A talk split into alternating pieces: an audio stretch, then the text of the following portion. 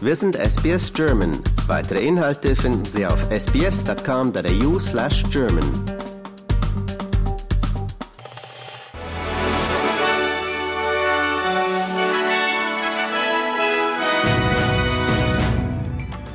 Sie hören den SBS German Newsflash an diesem Donnerstag, den 21. September. Mein Name ist Benjamin Kantak.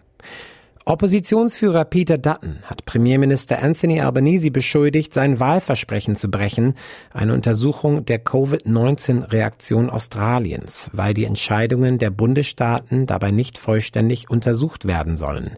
Die Untersuchungsrichtlinien umfassen Impfungen, Behandlungen und wichtige medizinische Vorräte für Australien sowie psychische Untersuch Unterstützung für diejenigen, die von dem Coronavirus betroffen sind. Sie werden jedoch nicht die Lockdowns und Grenzschließungen untersuchen, die von einzelnen Bundesstaaten und Gebieten angekündigt wurden. Abtreibung wurde aus dem Strafgesetzbuch von Westaustralien in umfassenden Reformen gestrichen, die vom Landesparlament verabschiedet wurden. Premier Roger Cook sagt, die geänderten Gesetze bringen Westaustralien in Einklang mit anderen Rechtsprechungen und beseitigen unnötige klinische Hürden. Außenministerin Penny Wong hat Russland beschuldigt, ihre Vetomacht im Rahmen des Sicherheitsrates der Vereinten Nationen dazu zu nutzen, um sich vor Opposition gegen die Invasion der Ukraine zu schützen.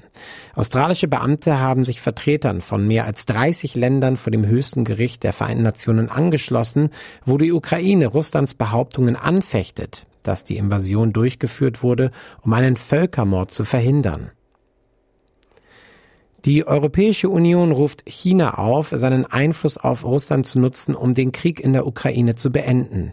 China hat sich bei Abstimmungen in der Generalversammlung der Vereinten Nationen enthalten und die Forderung nach dem Abzug russischer Truppen und dem Stopp der Kämpfe nicht unterstützt.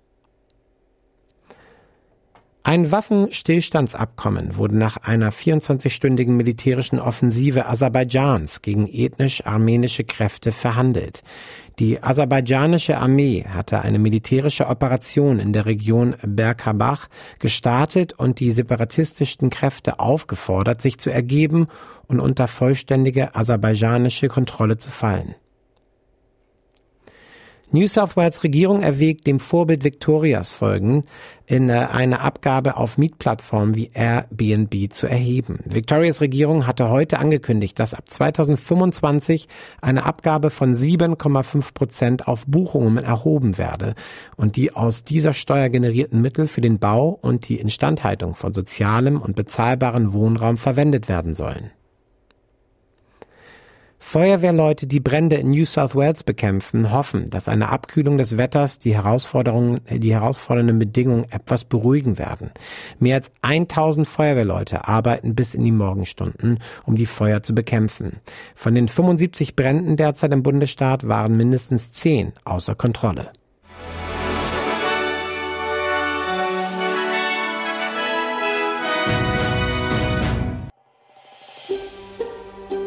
Lust auf weitere Interviews und Geschichten? Uns gibt's auf allen großen Podcast-Plattformen wie Apple, Google und Spotify.